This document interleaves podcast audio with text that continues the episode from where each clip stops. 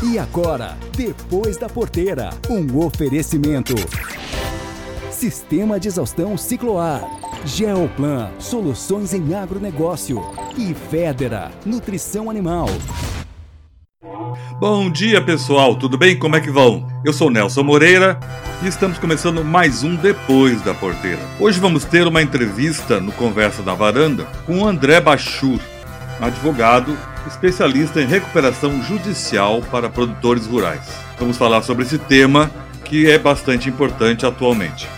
E depois teremos o clima, as informações de mercado, notícias, momento agrotecnologia e muito mais. É logo depois da música e do comercial. Já voltamos. Alô, Baixa Augusta! Salve comunidade! Olha a vacina aí, gente! Chora cavar!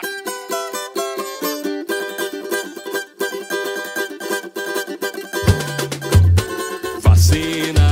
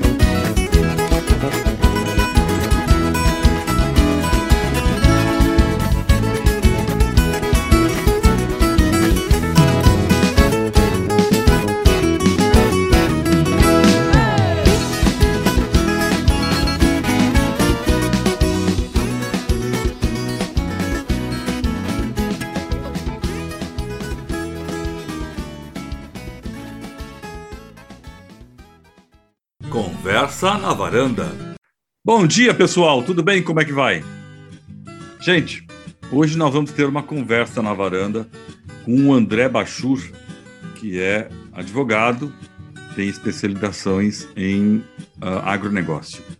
E nossa conversa vai ser em termos das, das questões jurídicas e agronegócio, mas também uh, um tema que é recente, que é novo, que são as recuperações judiciais para os, produtores rurais. Que eu acredito que tem muitas dúvidas no, no mercado, no meio, e nós vamos tentar esclarecê-las nessa nossa conversa. Tudo bem, André? Bom dia para ti. Bom dia, Nelson. Tudo ótimo, graças a Deus. Estamos com saúde, estamos bem. Que bom. André, nós estamos falando um pouquinho antes, quando chegávamos na varanda. Vamos relatar para os nossos ouvintes assim, a relação entre direito e agronegócio. Alguns setores que ele entra, como é que ele ajuda ou como é que ele pode dar esse suporte para o produtor rural? Rapidamente, assim, a gente dá essa luz para ele. Sim. Nelson, o direito está intimamente ligado com o agronegócio, né? Por isso a gente tem o, dire... o direito do agronegócio. O produtor rural ele necessita do financiamento, seja ele público, seja ele privado. E esse financiamento ele é regulado por leis, instruções normativas, resoluções, medidas provisórias, enfim, tudo isso ligado ao direito. E após a elaboração por exemplo, de uma lei, tem-se a instrumentalização disso para que o produtor rural utilize, né, obtenha o financiamento. Então, uh, seja através de uma CPR, uma CIR, uma sede imobiliária rural, enfim, temos vários instrumentos. Então, é essa relação que eu vejo entre o direito e o agronegócio, e fundindo o direito do agronegócio. E acho que tem uma outra situação também que são contratos de venda ou de arrendamento de áreas, né? Vendas de produtos. É, tem toda essa parte aí que, inclusive, recentemente, quando os produtores fizeram aqueles contratos futuros, né? A um preço X e agora está um preço 2X, na verdade, e eles estavam uhum. naquela dúvida se podiam rescindir ou não. Fala um pouquinho sobre isso pra gente. Sim, o produtor, além do financiamento, ao final da safra, ele tem o produto, através de muito suor, né, que a gente sabe, ele tem o produto. O que, que ele faz com esse produto? Então, geralmente, esse produto já está pré-vendido, né? Então, ele acordou com alguma pessoa, alguma trading, alguma empresa, a comercialização desse produto. E isso também envolve o direito, a esses instrumentos de compra e venda, seja futura, seja no ato. E a gente teve um problema grande recentemente. Né? A pandemia desencadeou um aumento de valor das commodities e aqueles contratos firmados antes da pandemia ou na iminência ali da pandemia que ninguém sabia o que iria acontecer, ninguém sabia que a gente estaria após um ano e meio ainda em casa, em home office e sem poder sair. Então era tudo muito novo. Então aqueles contratos firmados antes da pandemia no início eram com valores das commodities, seja milho, seja o grão de soja, seja o algodão, um valor bem abaixo do valor que após a pandemia, três, quatro meses, surgiu. Então, exemplo da saca de soja, haviam contratos fechados, contratos de compra e venda a termo, que é o, a prazo, com valor de soja 80, 70 reais, a maioria. E esse era considerado um valor bom em março do ano passado. Quando o produtor chegou na data de entregar, a saca de soja estava 170, 180, a localidade chegou a 190 reais. Então a gente está falando mais do que o dobro. Então isso gerou algumas implicações, porém, em resumo, foram poucos danos. Na grande maioria, os produtores entregaram, sim, se comprometeram, alguns renegociaram e alguns que tiveram problemas fora esse de, do mundo das commodities, aí resolveram é, casos particulares. Mas foi um desafio ano passado e ainda esse ano está sendo um desafio. Tá pegando esse tema, como é que faz quando o produtor assina um contrato desse tipo e dá um desastre, uma catástrofe climática e ele perde grande parte da lavoura ou aquilo que ele comprometeu para entregar? Como é que se, qual é a situação do produtor nessa hora? A maioria desses contratos tem seguro, uhum. então consegue esse seguro agrícola cobriria essa intempérie. Então deu uma seca muito grande, não teve aquela produção esperada, então o seguro cobriria esse default que o produtor teve. Ah, quando não se tem seguro, ah, geralmente, em grande maioria, o produtor renegocia esse contrato com a pessoa que ele negociou ali, né? Com a trade, enfim, com, com o armazém, com quem ele que era o destinatário dessa produção. Então ele renegocia, joga para o próximo ano. Na gíria popular, ele rola a dívida, ele joga para o próximo safra. Tá. Mas nessa hora entra o advogado? Entra. Entra o advogado para auxiliar as partes, assessorar nas questões jurídicas, né? O que os É. contratos estão prevendo. Então a Uhum. gente tem a figura da força maior ah, e do caso fortuito prevista no Código Civil, que é aplicável aos contratos. Então o advogado entra nesse momento de renegociação, ah, seja com a trade, seja com o armazém, também para envolver os direitos de cada um, né? Para colocar na mesa e ver cada contrato a sua especificidade. Então, tem contrato, como eu disse, que tem seguro, então fica um pouco ma- mais fácil. Os contratos que não tem vão ter que ser renegociados. Tem que fazer uma auditoria para comprovar realmente se houve aquela interpere uma seca, uma ausência de chuva, né? ou, ou um excesso de chuva, enfim. E aí chega a um denominador comum as partes. E a outra parte que tu mencionasse ali são CPRs, que é um instrumento hoje parece que vai vir com força na medida que o governo federal meio que se retira cada vez mais do financiamento ou de aportes de recursos em financiamentos para a produção. Como que vai ser a atuação do direito ou do, do suporte do direito nessa hora ao produtor rural? A CPR é o instrumento, é o queridinho do agronegócio. É, é o instrumento mais utilizado para financiamento do agronegócio privado, a cédula de produto rural. A CPR, por que, que ela é bem utilizada? Ela tem algumas garantias, é um cheque que vale produto. Então, Uhum. o produtor emite ela para uma trading ou qualquer outra empresa e ao final da safra tem um- uma data prevista para a entrega daquele produto, o produtor tem que entregar. Geralmente ela possui algumas garantias, um penhor agrícola daquela produção Uhum. e qualquer outra garantia real, seja a própria propriedade rural ou bens móveis dentro da propriedade. Dito isto, ela cada vez mais tem sido utilizada. Ah, porque recentemente houve alteração da lei da CPR 8929 de 94 para alteração do artigo, se não me engano, 11, a, excluiu a CPR dos efeitos da recuperação judicial. Então, os créditos decorrentes de CPR física com antecipação, seja total ou parcial, de valores ao produtor, ou que eh, operações assemelhadas ao barter, são excluídos do efeito da recuperação judicial.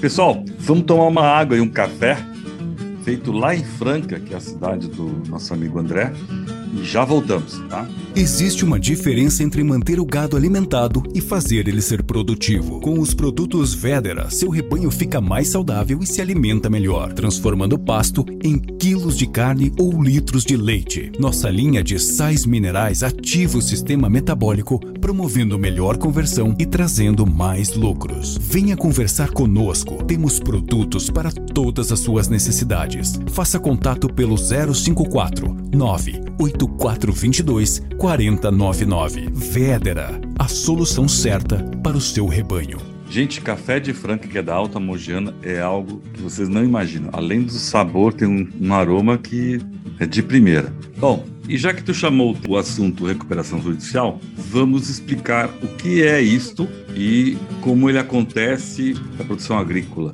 De que situações a gente pode estar falando, qual é o processo, enfim. Vamos tocar nesse assunto agora. Ok. Vou, tentar ser o, o- o mais resumido possível.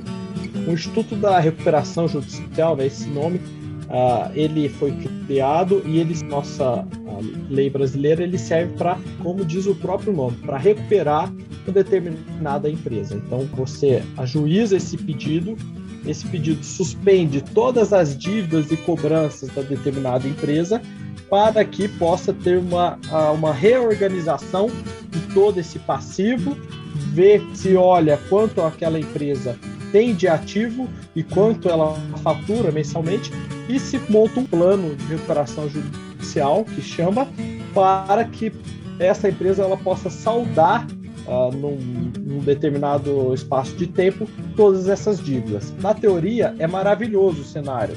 Nada mais é que pegar uma empresa que está com dificuldade financeira, estopar, parar todas as dívidas, todas as execuções, todas as cobranças, ver quando essa empresa consegue faturar mensalmente, dividir esse lucro, entre aspas, para pagamento dos credores e colocar isso num plano e aprovar judicialmente. Porém, imagine-se só fazer isso com uma empresa que deve milhões e aí fazer todos os credores, porque eles têm que concordar, ou todos não, mas pelo menos a maioria, e eles são divididos por classes, concordar com esse plano a ser apresentado. Enfim, é uma série de regramentos na lei brasileira de recuperação judicial e falências que definem os procedimentos das empresas. Com relação ao produtor rural, o produtor rural, pessoa física, alguns produtores requereram essa recuperação judicial. Por quê? Alguns produtores passaram por grande dificuldade financeira. A gente está falando de produtores com dívidas aí milionárias. Passaram grandes dificuldades financeiras e requereram a sua recuperação judicial.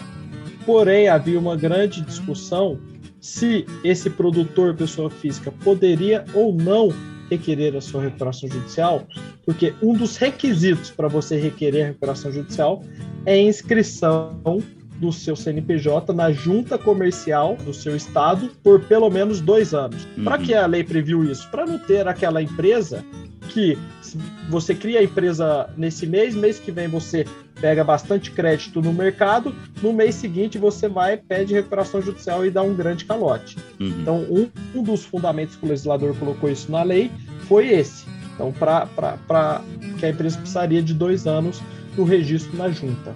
Os produtores rurais não faziam esse registro. Então, ficou-se uma grande discussão no, no nosso judiciário por anos se necessitaria desse registro ou não.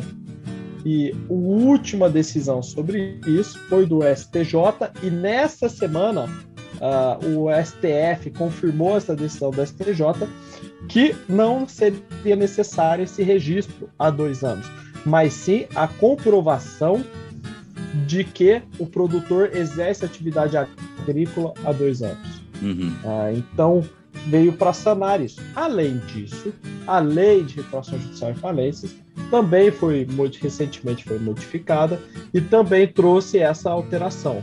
Então hoje a gente tem que aplicável é o produtor ele pode fazer o registro, ele tem que fazer o registro, mas ele precisa comprovar dois anos de atividade agrícolas para requerer recuperação judicial. André, isso serve para proprietário e arrendatário? Tem distinção? Serve, tem distinção. Serve para o produtor rural, seja hum. ele proprietário, seja ele arrendatário. Basta ah. ele ter inscrição de produtor rural. Eu lembrei que na sua pergunta um ponto muito importante. Hum. Essa alteração da lei de recuperação judicial e falências, ela trouxe uma, uma modificação que foi produtor pode até requerer a sua infração judicial comprovados dois anos de atividade agrícola. Porém, ele só pode listar, incluir nessa infração judicial os créditos, né, o, o, as dívidas decorrentes dessa atividade agrícola. Então ele não pode colocar lá o financiamento da casa da filha que ele contraiu no nome dele. Ele não pode colocar o financiamento do imóvel que não tem qualquer relação com a atividade agropecuária. André, você falou da atividade. E ele vai poder usar toda a atividade ou só aquela. Vamos pensar assim: ele é uma, ele, ele é uma propriedade que produz uh, pecuária, milho e soja. Tá? Mas ele, como um todo, está em dificuldade. Ele vai ter que somar todas essas atividades ou ele pode usar só uma delas? Ele soma todas, todas que estiverem ligadas à atividade agropecuária. Certo. Seja o gado que ele tem, seja a soja, a lavoura de soja, seja a lavoura de milho, uhum. toda atividade agropecuária. Então, isso ah, já está tendo discussões no judiciário, se inclui inclusive o, o financiamento de, da caminhonete, por exemplo poxa, mas a caminhonete está ligada à atividade agropecuária, né? Então, é, ele necessita desse veículo. Ah, mas e o carro sedã da esposa que sequer trabalha em qualquer propriedade rural do produtor? Esse estaria fora. Então, é, realmente tem uma subjetividade nisso, mas utilizando-se o bom senso dá para é, excluir o que está ligado à atividade agropecuária, o que está fora. Tá, e no caso do arrendatário, né, ele não é o dono da terra. Ele dá garantias do imóvel dele, ou sei lá, o que, e outras coisas. O processo é, é igual, tem características diferentes. O processo é igual. Uh, o único pré-requisito que a gente tem aí, pode ser ele arrendatário, é que as dívidas precisam ter um total de 4 milhões e 800 mil reais. Então, precisa ter no mínimo esse valor para requerer a recuperação judicial. No mínimo ou no máximo? No máximo. No máximo. Esse é o regime especial, perdão. Total de dívida é 4 milhões e meio. É, para ter o, o, regime especial. Por que, que eu estou falando isso? Porque geralmente o arrendatário ele vai ter um, um valor menor, né? Não vai ser como arrendante. Já vi muito arrendatário quebrar, quebrar mesmo, né? Tem que juntar os trapinhos e sair da fazenda e deixar tudo lá, maquinário, né? Para poder pagar alguma coisa para o dono da terra. Gente, é mais um cafezinho que a gente vai tomar agora. Dois minutinhos já voltamos. A Climatempo é a principal parceira do produtor rural quando o assunto é planejamento e rentabilidade no campo. Com o AgroClima Pro, você pode consultar relatórios, previsões para até seis meses e acompanhamento da chuva em tempo real. Tudo isso de onde você estiver. Monitore a sua fazenda talhão por talhão, otimize o seu plantio e planeje a sua safra para ter mais produtividade. Acesse agroclimapro.com.br. Clima Tempo, a Storm Dew Company. Para fazer o processo de recuperação, alguém tem que ir lá fazer toda uma auditoria né? Ver o que, que ele tem, o que, que ele não tem. E depois de configurado que o juiz dê autorização para recuperação judicial, ele vai continuar ele administrando a propriedade ou vai ser alguém administrando? Não, a partir do momento que ele requer a recuperação judicial, após deferimento dessa recuperação judicial, a nomeação de um administrador judicial. Certo. De confiança daquele juízo. Ah, os credores podem, por meio correto, essa, esse eventual administrador judicial, uhum. mas no nosso país a gente tem várias empresas especializadas para atuação disso. Então, esse administrador judicial ele vai auditar todo o funcionamento dessa atividade rural. Então, o produtor rural ele vai prestar contas todo mês ao administrador judicial. O administrador judicial vai auditar todas as informações, vai apresentar em juízo, é, todos esses dados viram públicos, né?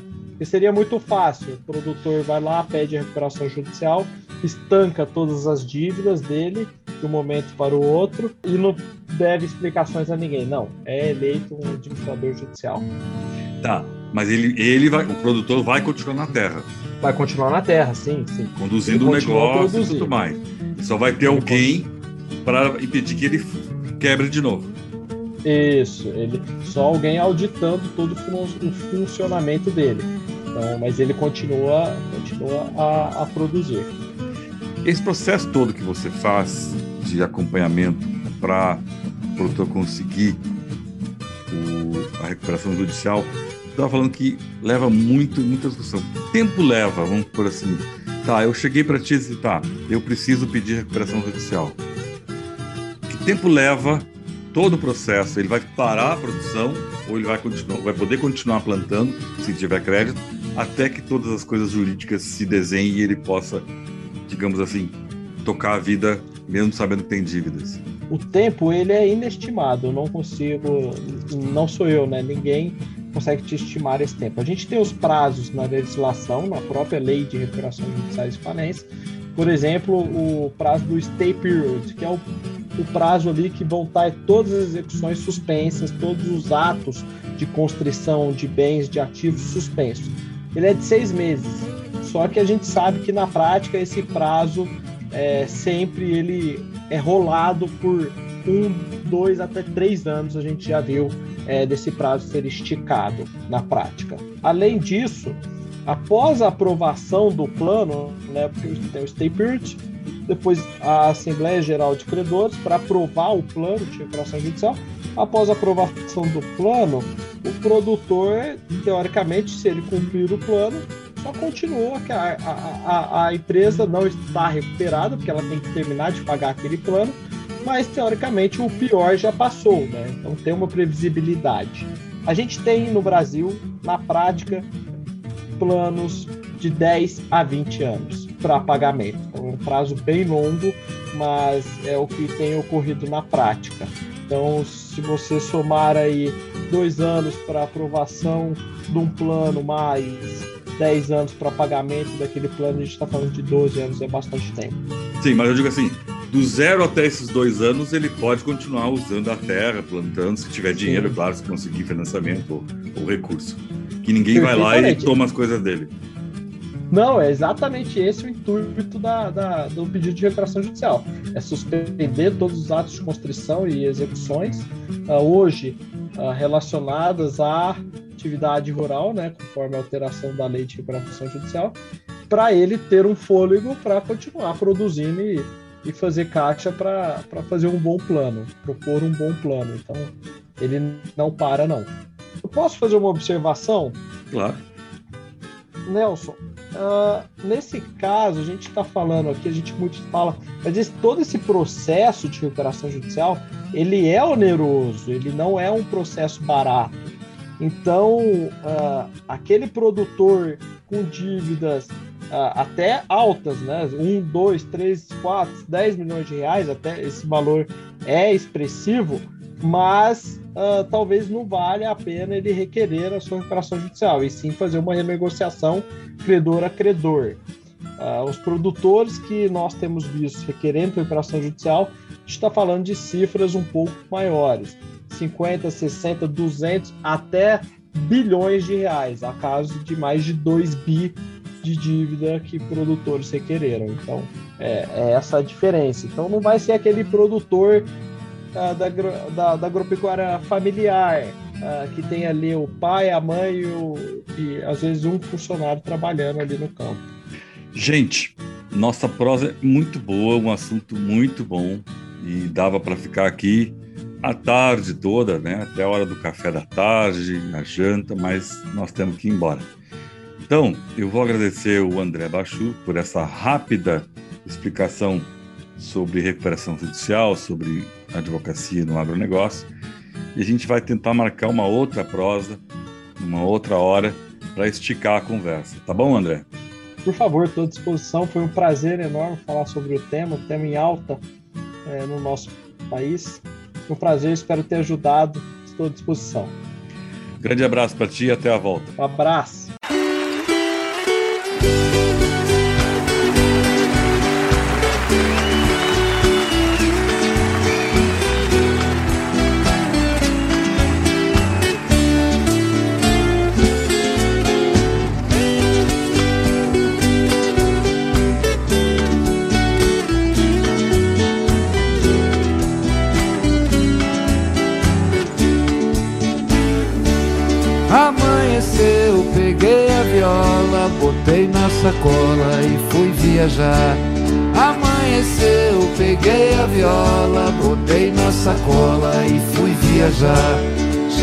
Sou cantador e tudo nesse mundo vale para que eu cante e possa praticar. A minha arte sapateia as cordas, esse povo gosta de me ouvir cantar. Amanheceu, peguei a viola, botei na sacola e fui viajar. Amanheceu, peguei a viola, botei na sacola e fui viajar. Ao meio-dia eu tava em Mato Grosso, do sul ou do norte, não sei explicar. Só sei dizer que foi de tardezinha, eu já tava cantando em Belém no Pará. Amanheceu, peguei a viola, botei na sacola e fui viajar. Amanheceu, peguei a viola, botei na sacola e fui viajar. Em Porto Alegre, um tal de coronel pediu que eu musicasse os versos que ele. Para uma China que pela poesia nem lá em Pequim se vê tanta altivez. Amanheceu, peguei a viola, botei na sacola e fui viajar. Amanheceu, peguei a viola, botei na sacola e fui viajar. Parei em Minas pra trocar as cordas, segui direto para o Ceará. No caminho eu fui pensando, é linda essa grande aventura de poder cantar. Amanheceu, peguei a viola, botei na sacola e fui viajar. Amanheceu, peguei a viola, botei na sacola e fui viajar. Amanheceu, peguei a viola, botei na sacola e fui viajar. Chegou a noite, me pegou cantando um bailão lá no norte do Paraná. Daí pra frente ninguém mais se espante, o resto da noitada eu não posso contar. Anoiteceu e eu voltei pra casa. O dia foi longo e o sol foi descansar. Amanheceu, peguei a viola, botei na sacola e fui viajar. Amanheceu, peguei a viola, botei na sacola e fui viajar.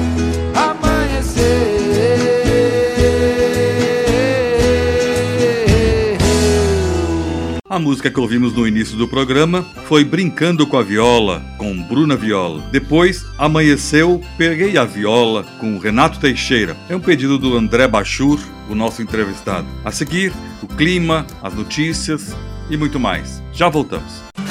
Hoje passei o dia na lavoura. E eu gosto de trabalhar, sabe? De pegar no pesado. Tem que caprichar, não importa o terreno. Ah, mas também tem que saber aliviar de vez em quando. Aí dá para chegar no fim do dia pronto para a próxima. Não é mesmo, seu João? Ô, oh, bora comemorar? Desculpa, seu João. Eu não bebo. Nós somos tão exigentes quanto você. Nós somos a LS Tractor. E agora, o tempo e a temperatura. Olá para você produtor que está conectado aqui no Depois da Porteira. Sou Ângela Ruiz da Clima Tempo e você vai conferir comigo agora como fica a previsão para o fim de semana. A região sul do Brasil volta a ser o grande destaque por conta da entrada de uma massa de ar polar que novamente promete espalhar frio e geada. A previsão é de geadas amplas, com frio extremo e temperaturas negativas entre o norte do Rio Grande do Sul, a metade oeste de Santa Catarina e o sul do Paraná. Também há previsão de temperaturas mínimas entre 0 e 3 graus, atingindo o norte e o oeste do Paraná e a metade sul do Rio Grande do Sul. Em Cascavel, no Paraná, as condições de geada neste fim de semana são altas, com temperaturas mínimas em torno de 2 graus. A temperatura só volta a subir e de forma gradativa a partir de quarta-feira, dia 21 de julho. O segundo maior produtor de milho do país, o Paraná, de novo deve ser atingido por geadas. Então os produtores vão ficar novamente preocupados com essa situação. Mas entre os dias 19 e 20 de julho, a temperatura mínima ainda varia de 2 a 3 graus na região do Paraná, ainda com previsão e risco de geadas. Então, muita atenção com as informações em relação à previsão do tempo para estas áreas. Devido ao avanço dessa massa de ar polar, áreas produtoras de cana-de-açúcar de São Paulo e também áreas produtoras que fazem divisa com o Paraná também podem ser atingidas por geadas. Nas últimas atualizações dos modelos de previsão, o estado de Mato Grosso do Sul também entrou nessa rota de geadas para este fim de semana.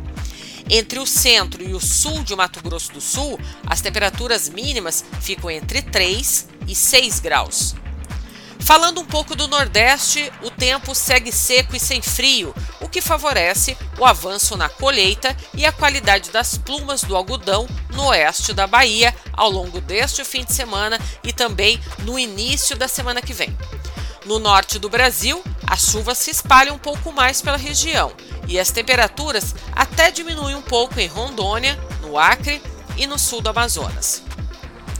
O Brasil entrou no inverno de 2021 com as expressões crise hídrica e crise de energia em todas as manchetes de jornais. O medo de racionamento de água e de energia voltou a rondar a cabeça da população em meio à pandemia do coronavírus, com aumento na conta de luz, bandeira vermelha. Do ponto de vista meteorológico, na maioria das áreas do Brasil, o chamado período úmido do ano ocorre nos meses de primavera e verão. E o outono e inverno, é essa época que estamos vivenciando agora, é época de seca, quando é normal chover muito pouco ou nem chover por várias semanas consecutivas. Isso quer dizer que a chuva mais frequente e volumosa ocorre normalmente nestas estações. As exceções são a costa leste do Nordeste, que tem o período mais chuvoso do ano, no outono e inverno, e o sul do Brasil, onde a chuva é distribuída de forma relativamente uniforme ao longo do ano. Sendo o período úmido predominantemente de primavera-verão, é natural que a maioria das áreas do país tenha forte dependência da chuva destas estações para a geração de energia, via hidrelétricas, para a renovação dos reservatórios de água, para o uso na agropecuária e para o abastecimento das populações. No verão, nós temos sistemas meteorológicos, temos umidade disponível que facilitam a ocorrência de chuva. No último verão, por exemplo, a chuva caiu, porém ela foi desigual em boa parte do Brasil. Não foi assim uma chuva excepcional, o que gerou essas manchetes de crise hídrica. Do ponto de vista da agricultura, o sul do Brasil sofreu né, com a falta de chuva, essa falta de chuva é, sobre algumas localidades, essa chuva desigual. E em Curitiba, por exemplo, o abastecimento para a população é alto, né? A população enfrenta aí um grande problema há bastante tempo. Cada região do país, é, ela tem uma particularidade, mas a economia de água deve ser constante, independente de crise hídrica. Olha, para você entender melhor essa questão da chamada crise hídrica e se vai ter chuva suficiente no próximo verão, minha sugestão é você ouvir o podcast O Clima Entre Nós disponível no site da Climatempo e nas principais plataformas de áudio e pelo YouTube. Então, vamos acompanhar também os próximos boletins do tempo aqui no Depois da Porteira e no site www.climatempo.com.br. Eu vejo você na semana que vem. Até lá! Ângela Ruiz, direto da Climatempo para o Depois da Porteira soja, milho, boi gordo, preço do leite. Vem aí as informações do mercado agropecuário.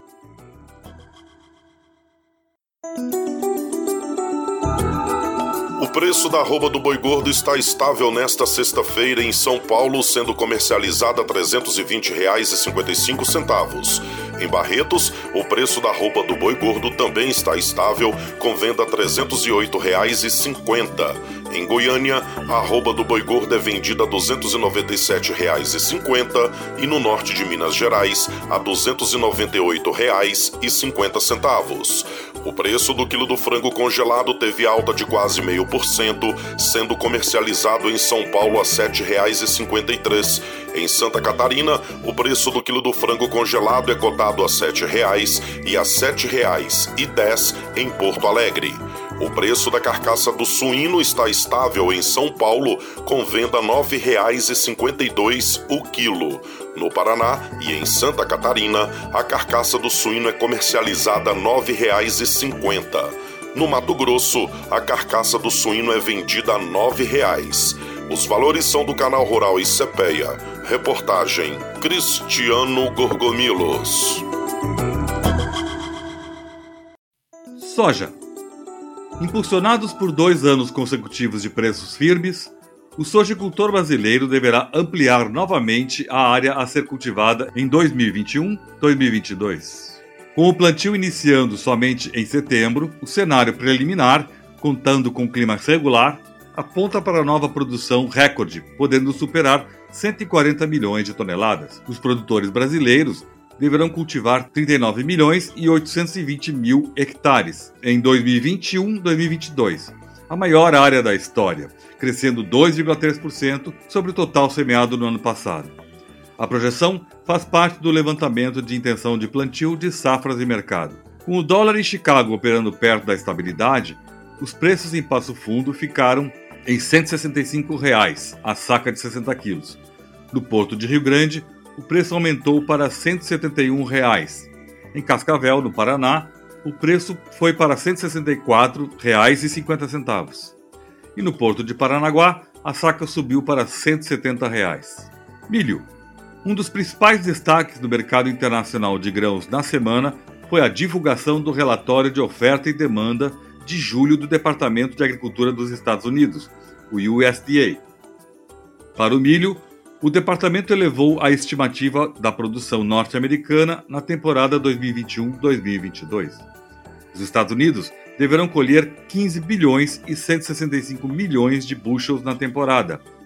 A produtividade média em 2021-2022 deve atingir 179,5 bushels por acres. A área a ser plantada deve ficar em 92 milhões e 700 mil acres e a área a ser colhida em 84 milhões e 500 mil acres. A estimativa de safra brasileira é de 93 milhões de toneladas, abaixo das 98 milhões e 500 mil toneladas prevista no mês passado. A produção da Argentina deve atingir 48 milhões e 500 mil toneladas. A Ucrânia teve sua projeção de safra mantida em 30 milhões e 300 mil toneladas. Já a China teve sua estimativa de produção apontada em 260 milhões 670 mil toneladas.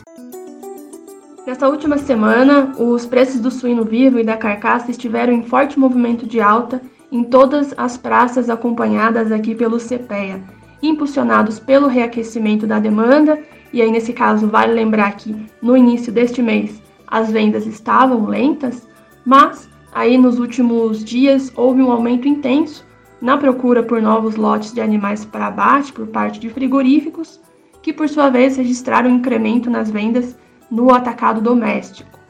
É, já no mercado de cortes, nem todos os produtos se valorizaram no período. Os agentes alegam não conseguir ter dificuldade em várias ocasiões em repassar os aumentos dos preços do vivo para a carne, mesmo diante da maior liquidez, devido à pressão exercida pelo baixo poder de compra da população. Então, isso acaba inibindo um pouco aí as indústrias de conseguir é, fazerem maiores repasses de preços. Mas o, o grande destaque mesmo na semana foi a carne de frango, dos cortes ao vivo. Os preços da avicultura de corte têm apresentado altas consecutivas no mercado doméstico nas últimas semanas, impulsionados pelas vendas internas bastante aquecidas e também pelo ritmo elevado das exportações. E diante dessa sequência de valorizações, as cotações do setor operam agora em patamares recordes nominais. Para o frango vivo, um produto que costumava registrar baixa volatilidade de preços ao longo do ano, esse tem apresentado valorizações consecutivas desde fevereiro. E aí o principal motivo, né, é o alto custo de produção, e aí tem também, é claro, a boa liquidez da carne. Né? No, no mercado da carne, a competitividade elevada do produto na comparação com as substitutas bovina e suína, é, e a, somado né, essas valorizações do animal, mantém os preços da proteína bastante firmes no mercado. Dessa forma, tanto no mercado de suínos quanto de frango, o movimento foi de alta na semana. Juliana Ferraz, do CPEA para o depois da porteira. Arroz. Os preços do arroz voltaram a avançar no mercado interno diante da demanda ativa e da posição mais firme de vendedores, explica o analista de safras de mercado Gabriel Viana. Apesar do maior movimento, temos um distanciamento entre as ofertas de compra e de venda, o que tem limitado a liquidez, pondera. Na média do Rio Grande do Sul, a saca encerrou cotada a 71 reais, alta de 1,57% em relação à semana passada. Destaque para as importações brasileiras do cereal base casca, que somaram 3.424 toneladas até a segunda semana de julho. Trigo. O Departamento de Economia Rural do Paraná, o DERAL, informou em seu relatório semanal que o plantio da safra de trigo 2021 está finalizado a área é estimada em 1 milhão e 183 mil hectares, 4% a mais que na safra passada. Plantio de trigo atinge 94% da área do Rio Grande do Sul e na Argentina 96,2%. Nos Estados Unidos, a produção do cereal em 2021-2022 é estimada em 1 bilhão 746 milhões de bushels e a previsão mundial é de 792 milhões e 400 mil toneladas. As informações são de Safras e Mercado. Reportagem Nelson Moreira para a Agropress, agência de notícias. O preço da saca de 60 quilos do café arábica teve queda de quase 1% nesta sexta-feira em São Paulo, com venda a R$ 843,71. O preço da saca do café robusta também teve queda, com venda R$ 530,57. O valor da saca do açúcar cristal também teve queda de quase 1% em São Paulo, sendo comercializada a R$ 114,71. Em Ribeirão Preto, a saca do açúcar bruto é vendida a R$ 115,00, a R$ 118,00 em Maringá e a R$ 116,00 no Triângulo Mineiro. O preço da saca do milho teve alta de quase 1%, sendo comercializada R$ 98,01 em São Paulo. Em Uberaba, a saca do milho tem cotação de R$ 94,00 a R$ 84,00 em Rondonópolis e a R$ 100,00 em Campinas. Os valores são do canal Rural e Cepeia. Reportagem Cristiano Gorgomilos.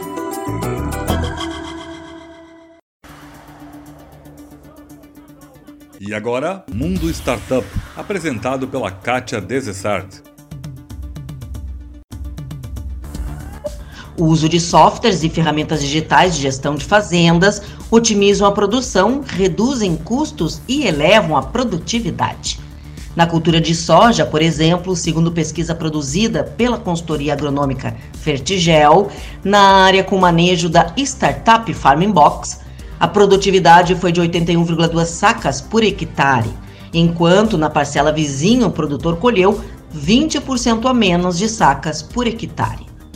O levantamento foi feito no município de Rio Verde, em Goiás, durante a safra 2021, em uma área de 80 hectares e comparou o manejo da startup, que é baseado nas boas práticas agronômicas, incluindo o uso do aplicativo para registro dos dados e gestão das operações agrícolas, e na comparação com o manejo do produtor, que tem como prática a calendarização das aplicações de defensivos e não utiliza ferramentas digitais. De acordo com o CEO das Agitecs, de Farming Box, André Cantarelli, além da elevação da produtividade, o manejo Farming Box obteve melhores controles de percevejos e qualidade de sementes. Segundo ele, o último monitoramento de pragas foi realizado com a soja em R7.2 e os números de percevejos em média foi de 0,4 na parcela Farming Box e de 1,75 na parcela do produtor. Em relação às sementes, por meio do teste de tetrazóleo, foi verificado uma maior porcentagem de grãos com dano de percevejo na área do produtor, que chegou a 8,21%, enquanto que na parcela Farming Box apresentou apenas 2,02%.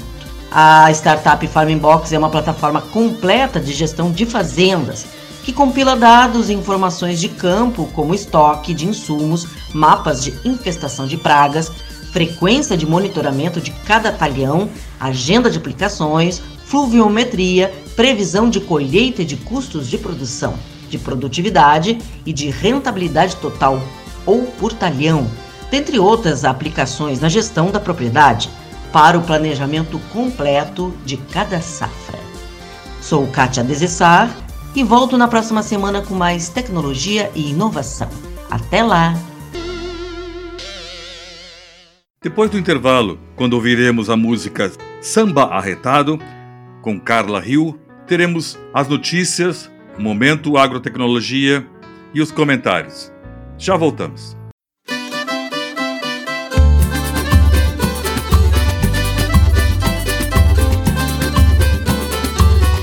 Meu samba não é de brincadeira, é de barro batido, é poeira, repique, tantã, tamborim. Repique, tantã, tamborim. Meu samba é partido, é arretado, sem arrudeio, avexado e não tolera pantinho. Como é que é isso aí, gente? Aqui papai é painho, coisa pouca é um tiquinho, gentileza é aruá. Mentira. Meu samba é invocado, é de lei, fuleiragem não tem vez, nem adianta me aperrear. Meu samba não aguenta peitica, chora no ronco da currica, grita na levada do ganza. Na levada do ganza. Não é beba não, ele é treloso, tem chamego, é dengoso. pipoco é pra torar. Meu samba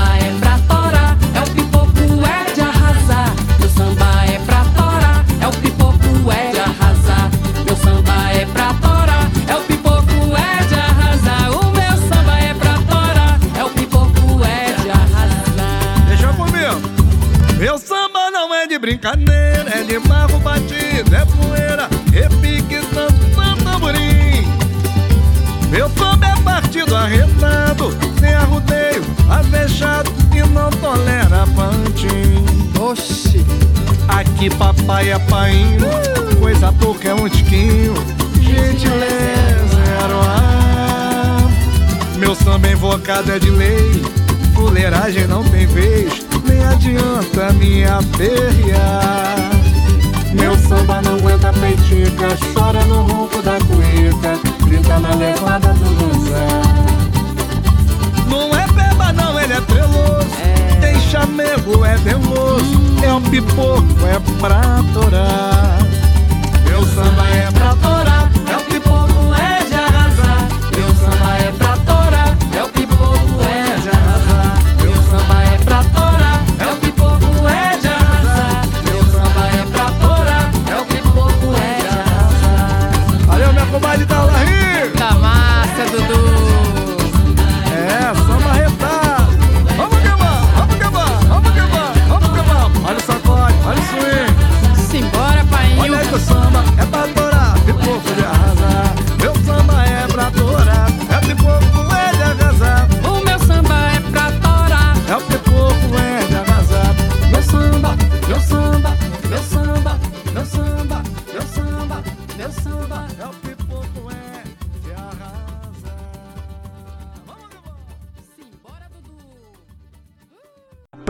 e solucionar os problemas na armazenagem, o sistema cicloar de exaustão, aeração e iluminação contribui para a manutenção da qualidade dos grãos.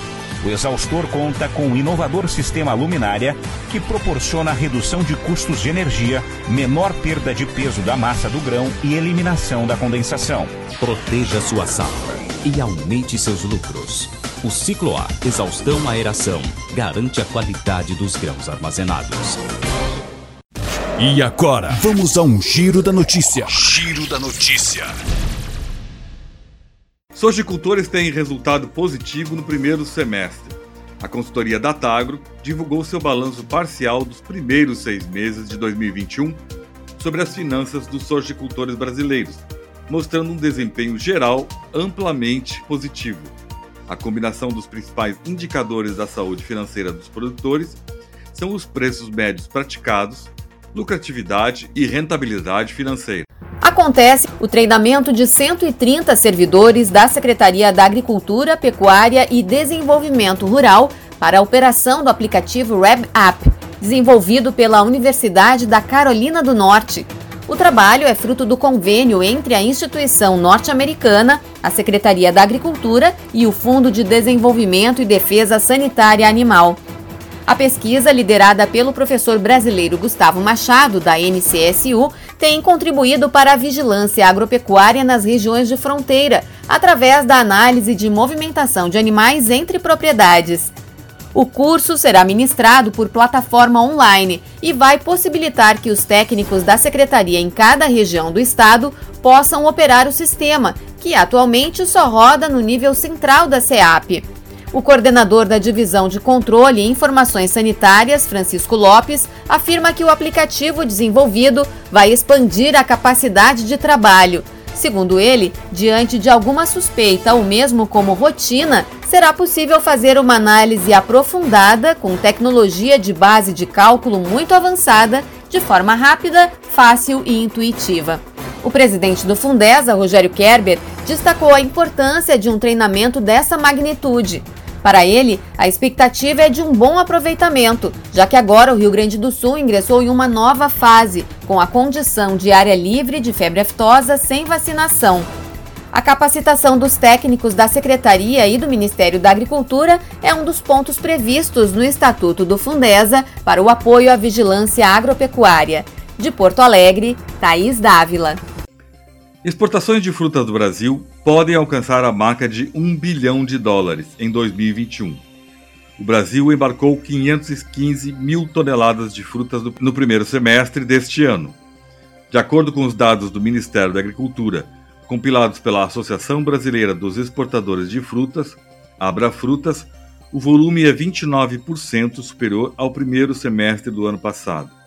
Nas receitas, houve alta de 40%, com total de 440 milhões de dólares. Durante o mês de junho, os preços das hortaliças ficaram mais em conta em boa parte dos mercados atacadistas brasileiros. A informação é do sétimo boletim ProHort, divulgado nesta quinta-feira pela Companhia Nacional de Abastecimento, a Conab. Batata e cebola lideraram a lista dos produtos que tiveram redução nos valores comercializados, ficando até 30% mais baratos em relação ao mês anterior. A gerente de estudos do mercado hortigranjeiro da Conab, Joyce Fraga, comenta as possíveis razões dessa queda nos preços. A redução de preços para a batata está associada à grande oferta da safra das secas, que está abastecendo atualmente o mercado, e à já entrada em pequena quantidade ainda da safra de inverno nas centrais de abastecimento, e com isso temos esse movimento de queda de preços. No caso da cebola, as reduções estão relacionadas ao aumento e pulverização da oferta nesta época do ano. Essa pulverização faz com que as zonas produtoras fiquem mais próximas dos centros consumidores e com isso temos menores custos logísticos e o produto é comercializado a preços menores. Já com relação às frutas, o destaque fica com a redução de preços da laranja, ocasionado por uma menor demanda e menor qualidade do produto associada a questões climáticas. Já a maçã teve uma alta nas suas cotações, como observa o superintendente de estudos agroalimentares e da sociobiodiversidade da Conab, Marisol Marinho. Diferentemente do que ocorreu com as hortaliças, nas frutas a gente tem um cenário mais disparo e mais desigual. Enquanto a laranja e a melancia tiveram uma queda no preço em função da baixa procura, principalmente ocasionada por conta das temperaturas mais amenas, né? são frutos que são consumidos em temperaturas mais quentes, acabou que esses preços caíram.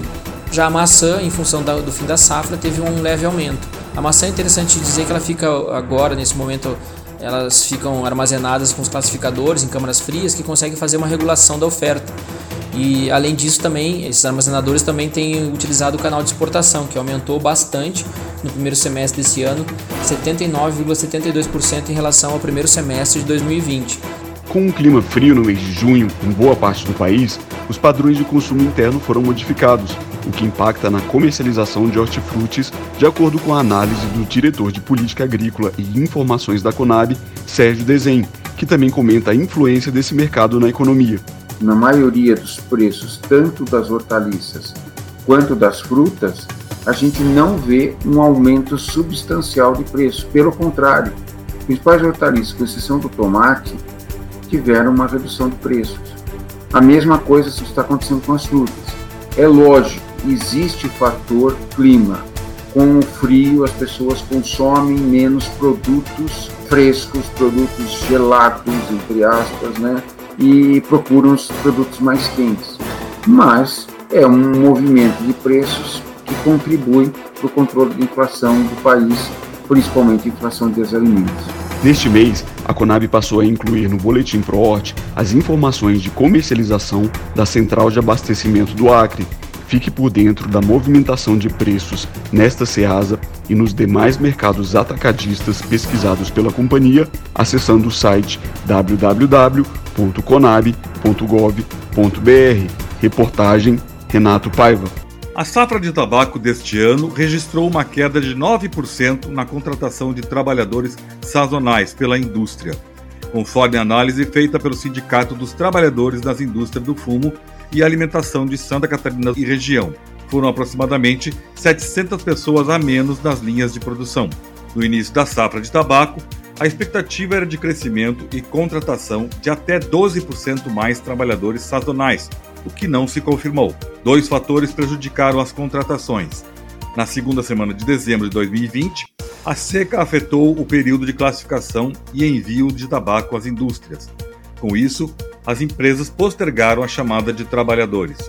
Um agravante foi o recrudescimento da pandemia entre abril e maio, o que reduziu a capacidade de colaboradores para 75% do total durante sete semanas. Conselheiros do Fundo de Desenvolvimento e Defesa Sanitária Animal do Rio Grande do Sul aprovaram na manhã desta quinta-feira a prestação de contas da entidade para o primeiro semestre de 2021.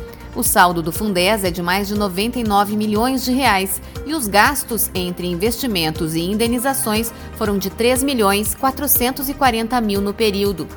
O destaque entre os aportes de recursos foi para a cadeia da pecuária leiteira, do total de saídas no semestre, 1 milhão e 900 mil reais foram destinados à indenização de produtores.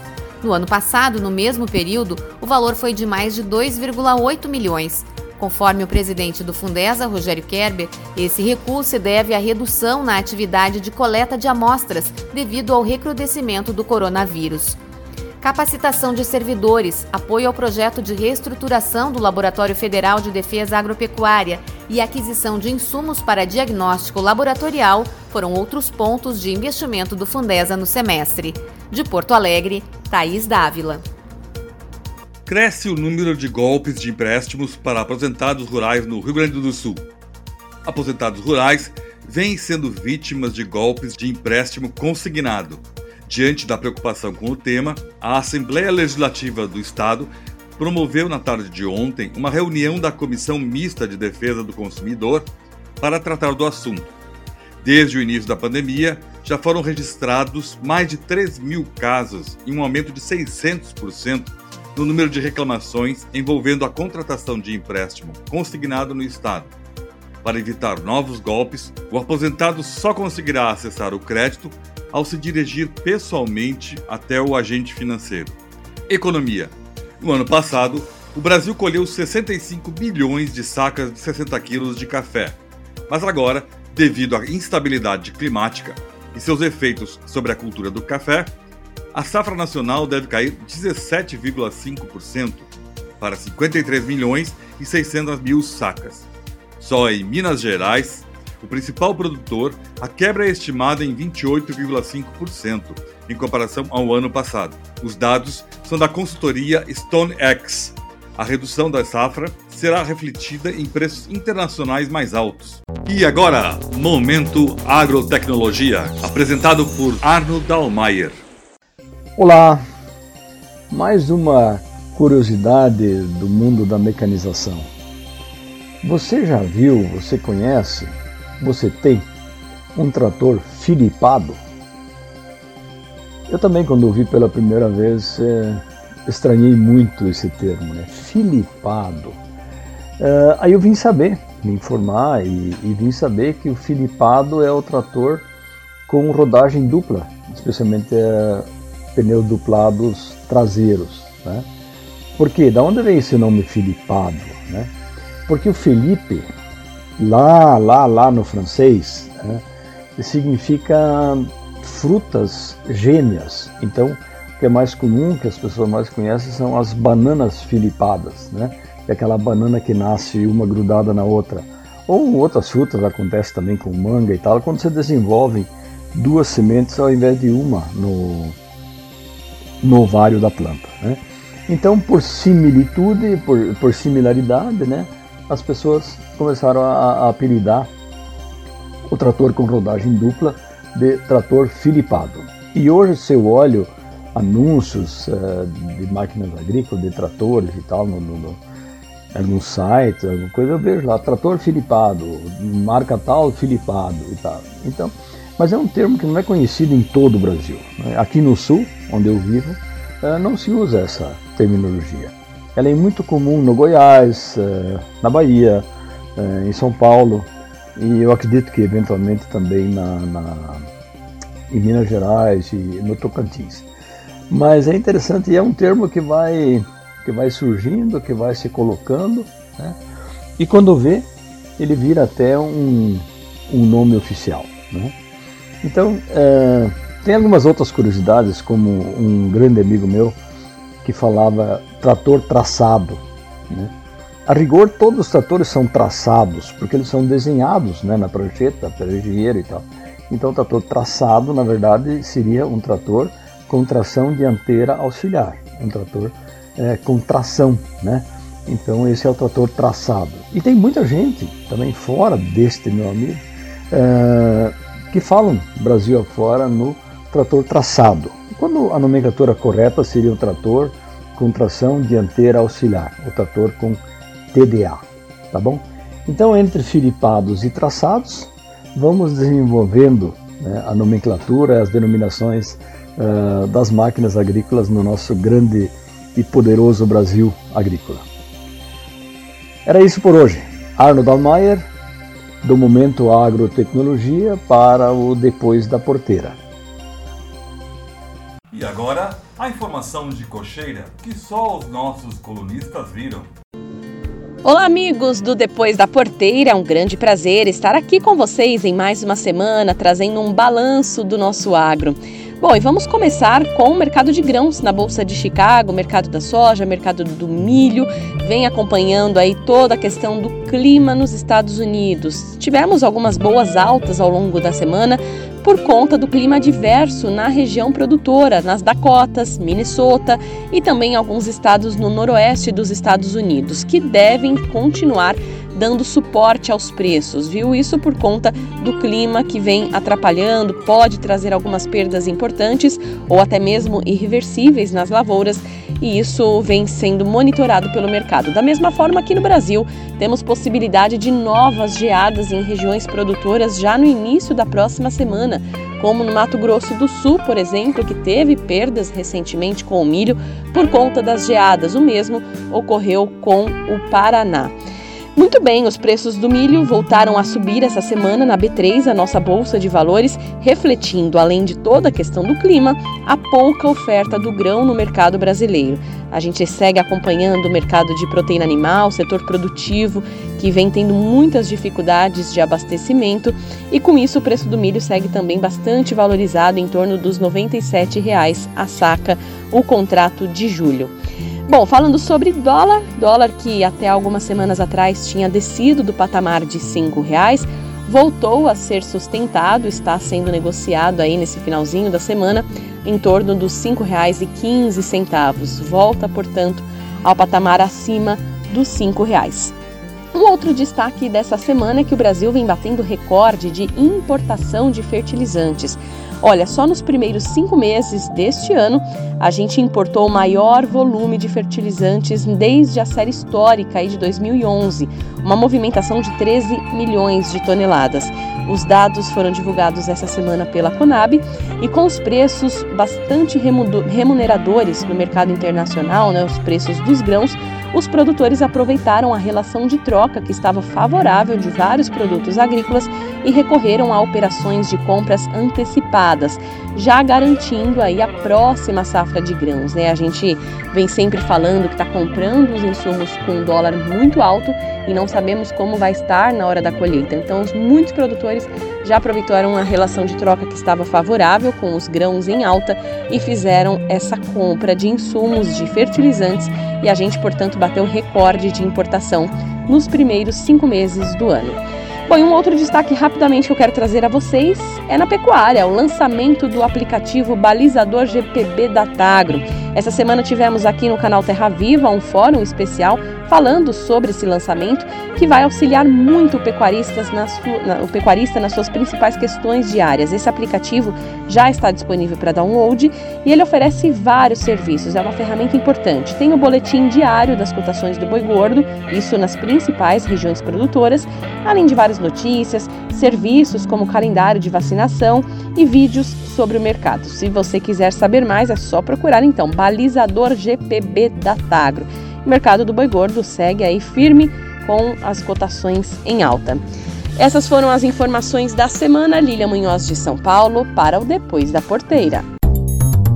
O Brasil vai seguir como locomotiva agrícola mundial e esperamos que atropele os mitos criados pela sociedade quando olha para o campo. O Brasil, desde a virada do último milênio, passou a ser reconhecido como locomotiva agrícola do mundo e segue aumentando seu papel como um dos principais fornecedores de alimentos. O relatório sobre perspectivas agrícolas 2021 a 2030, publicado pela Agência das Nações Unidas para Agricultura e Alimentação, a FAO, e pela Organização para a Cooperação e Desenvolvimento Econômico, a CDE, no início do mês de julho, concluiu que a China continuará com enorme influência nos mercados agrícolas, o que vem sendo e não é para menos. Qualquer mudança no hábito alimentar e na renda per capita dos chineses mexe com todo o mercado.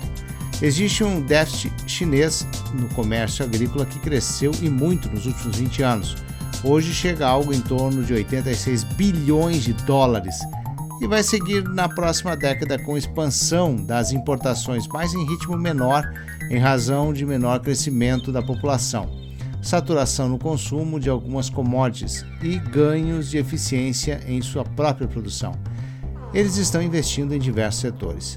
O ruim para o Brasil é que o relatório prevê que a China pode se tornar o novo principal mercado para exportações agrícolas dos Estados Unidos.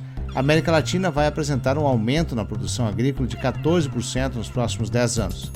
Nas carnes, que tem uma preocupação quando se fala em hábitos alimentares, a produção mundial de carne bovina é projetada para crescer somente 6%, 4 milhões de toneladas a mais nos próximos 10 anos, representando 9% do aumento do consumo de carnes em geral.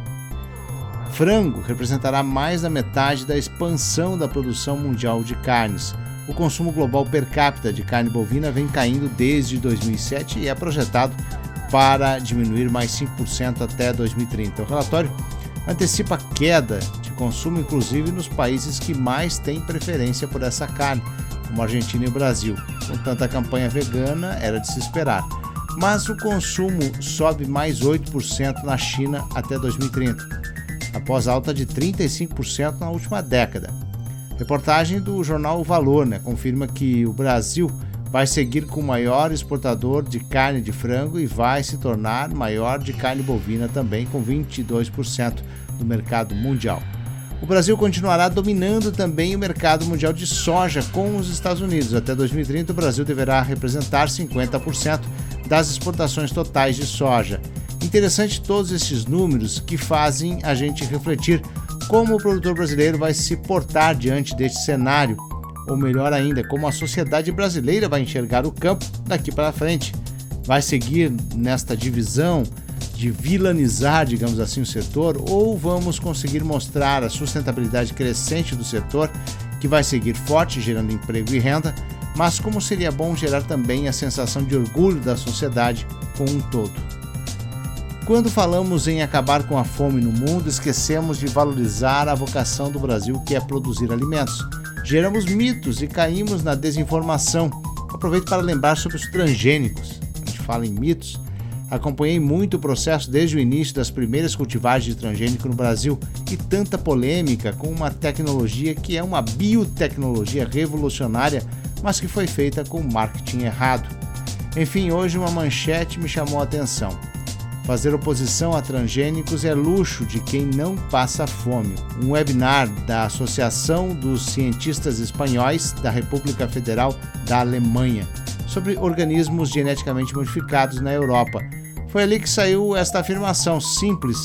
Os cientistas deixaram claro há milênios são feitas modificações dos alimentos com ferramentas disponíveis em cada época. E quando surgiram os transgênicos, essa modificação não parou.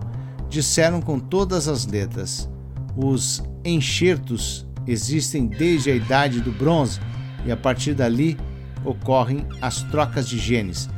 Que a engenharia genética é feita desde o Neolítico e nada aconteceu mesmo sem ter a tecnologia que se tem hoje.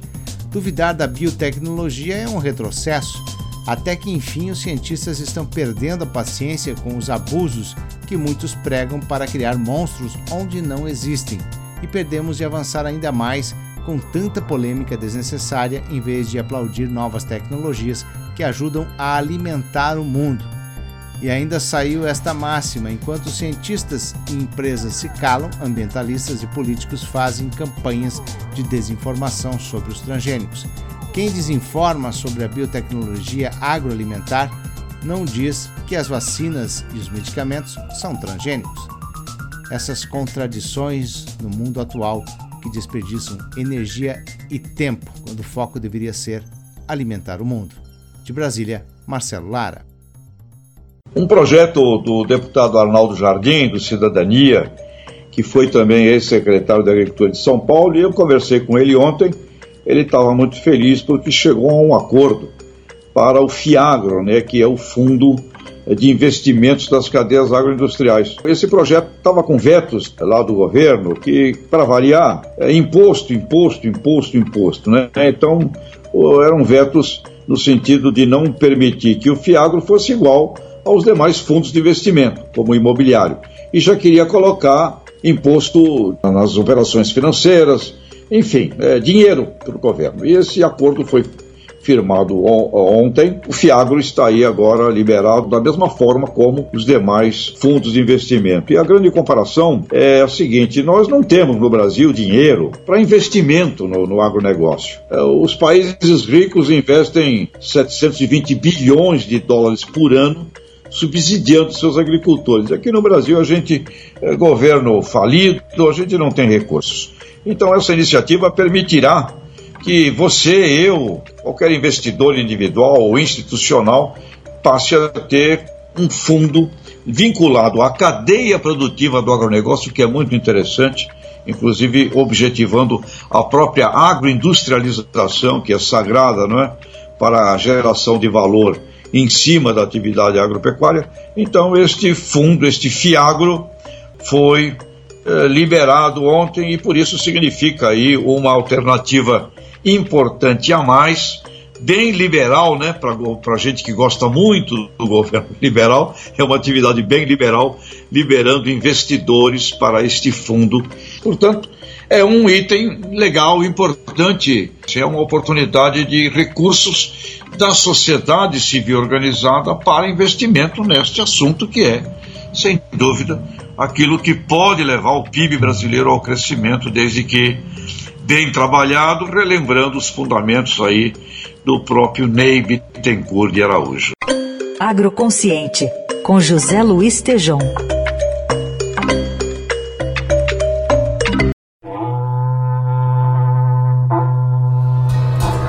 Depois da Porteira vai ficando por aqui, desejando a todos uma ótima semana. A apresentação é de Nelson Moreira e a produção é da Agropress Marketing e Comunicação. Agradeço a todos pela audiência, espero encontrá-los no próximo programa. Um abraço e até lá!